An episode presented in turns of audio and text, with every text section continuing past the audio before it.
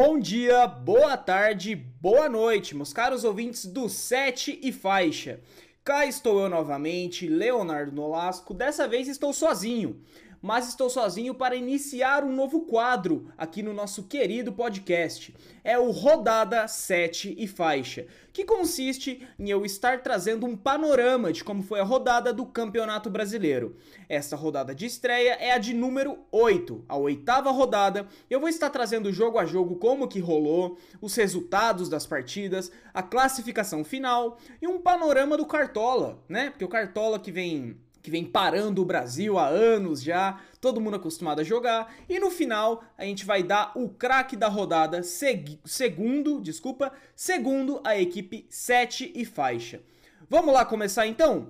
No sábado, às 5 horas da tarde, o Flamengo venceu o, o, Fortaleza por 2 a 1 Gol do Everton Ribeiro e Gabigol para o lado do Mengão e para o lado do Fortaleza, Juninho dois para o Flamengo, um para o Fortaleza. Um pouquinho mais tarde, na Neoquímica Arena. É, torcida corintiana, tá feliz agora com o novo Emirates, né?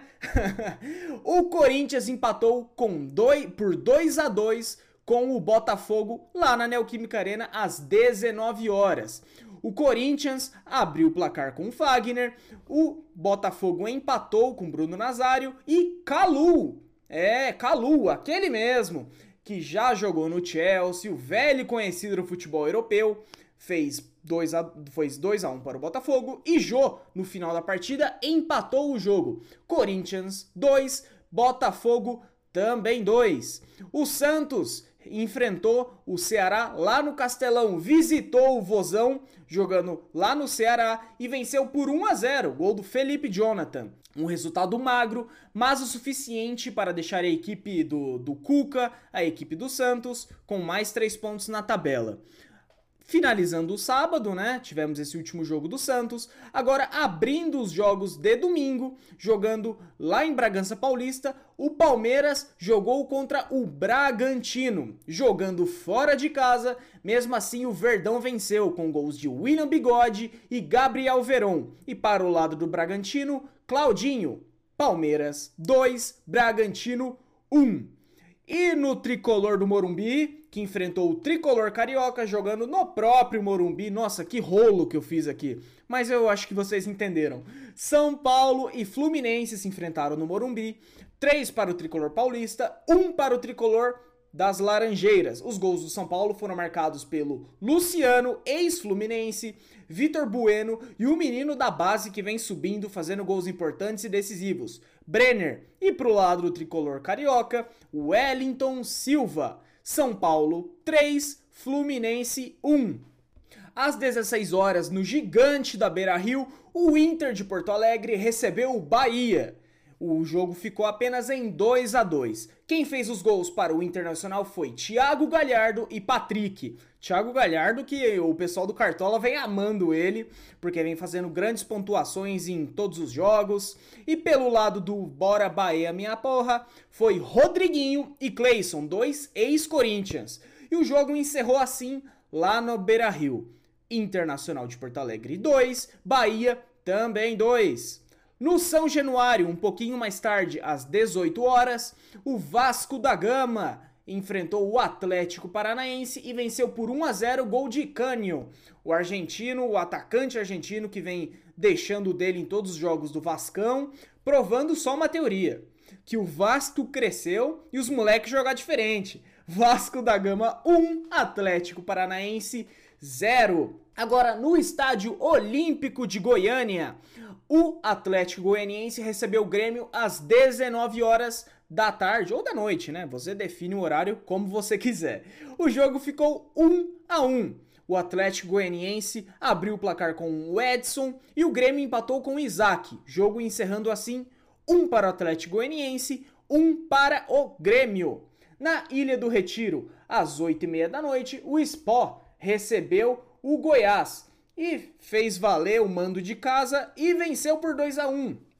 Gol do Leandro Bárcia e Marquinhos. O gol do, do, do Bahia, do Bahia não, desculpa gente. O gol do Goiás foi o gol do Elton contra. Encerrando assim na Ilha do Retiro, Esporte 2, Goiás 1. Finalizando o domingão, véspera de feriado, no Couto Pereira, às 8h30 da noite, o Atlético Mineiro fez valer o melhor elenco e venceu fora de casa o Coritiba, velho conhecido da torcida do Internacional, recentemente do Santos. Eduardo Sacha confirmou a vitória do Galo Mineiro. 1 um para o Galo, 0 para o Coritiba no Couto Pereira. Esses foram os jogos da oitava rodada do Campeonato Brasileiro. E agora vamos passar um pouquinho da tabela, vamos passar como que, como que está a tabela atualmente. Em primeiro lugar, o Internacional com 17 pontos. Em segundo, o São Paulo com 16. O Atlético Mineiro vem em terceiro com 15. Quarto, o Vasco com 14 pontos. Em quinto, o Flamengo com também 14. Em sexto, o Verdão Elétrico, o Palmeiras com 13 pontos. Agora, em sétimo e oitavo com 11 pontos. Santos em sétimo, Fluminense em oitavo. Em nono, o Sport com 10 pontos. Em décimo, com também 10 pontos, o Ceará.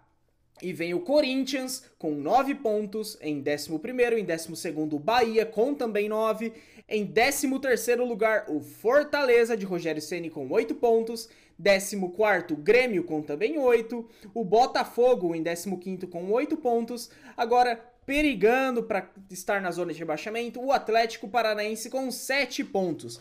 O Coritiba em 17º com 7 pontos, 18º Atlético Goianiense com 6 e agora o último e o penúltimo. Penúltimo lugar em 19 o Bragantino com 6 pontos, em 20 e último o Goiás com apenas 4 pontos. A zona da Libertadores por enquanto tem Internacional, São Paulo, Atlético Mineiro e Vasco da Gama. A briga para não cair: Coritiba, Atlético Goianiense, Bragantino e Goiás. Vamos passar os artilheiros por enquanto. Em primeiro, Thiago Galhardo. Thiago Galhardo vem sendo o, a, o grande destaque do Campeonato Brasileiro 2020, né?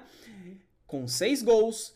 Em segundo, Matias Cano com cinco gols do Vasco. Em terceiro, também do Vasco, o volante Felipe Bastos com 4 gols, seguido de Marinho com também 4 e Gabigol com 4 pontos. Esses são os artilheiros do campeonato por enquanto.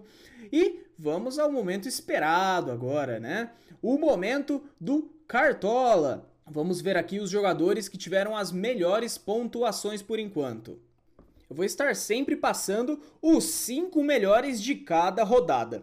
E o melhor atleta desta oitava rodada foi o goleiro do Santos, João Paulo, que fez 16 pontos. Em segundo, também do Santos, Felipe Jonathan, com 15 pontos, 14. Em terceiro, o queridinho do Brasil por enquanto, o queridinho dos cartoleiros por enquanto, Thiago Galhardo com 15 pontos. Em quarto, o atacante São Paulino vindo da base de Cotia, Brenner, 14 pontos.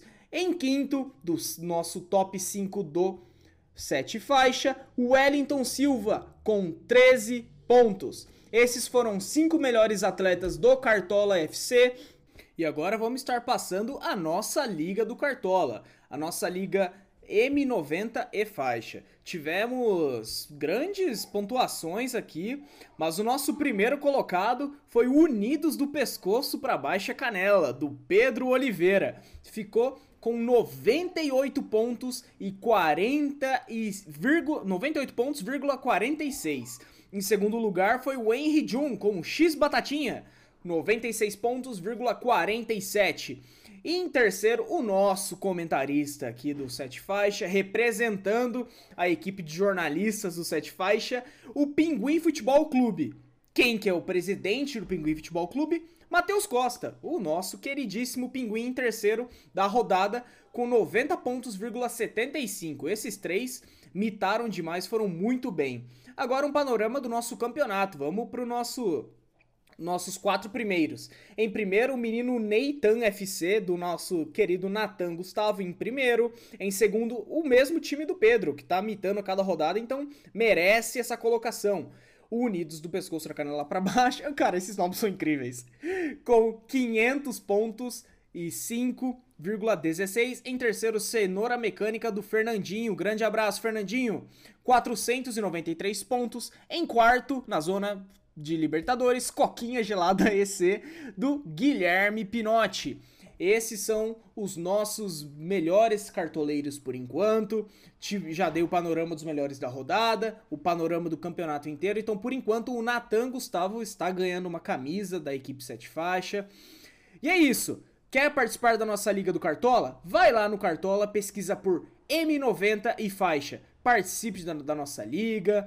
Estamos com resultados acirrados a cada rodada. Tá uma liga muito bacana. Eu, Leonardo, confesso que tô brigando para não cair ali. Tô em 15 mas aqui é português, Atlético de Madrid, a gente gosta na raça. Então no, no último turno vocês vão ver a vir, virada de mesa que vai ser isso aqui. é isso, gente. Esse, esse vem sendo o panorama do nosso Cartola FC. Tá sendo muito bacana, viu? Não deixe de participar. E agora, craque da rodada. O craque, segundo a equipe 7 e faixa, foi o Thiago Galhardo. O cara fez gol, deu assistência, vem sendo o artilheiro do campeonato, vem sendo um jogador decisivo para o Internacional. Thiago Galhardo, o craque da oitava rodada para a equipe 7 e faixa. E é isso, gente. Esse é o nosso programa Pocket, nosso programa pós-rodada todos os dias. É, todos os dias não, né? Todos os dias pós-rodada. é isso. Encerramos mais um Sete Faixa e dessa vez com o programa Pocket.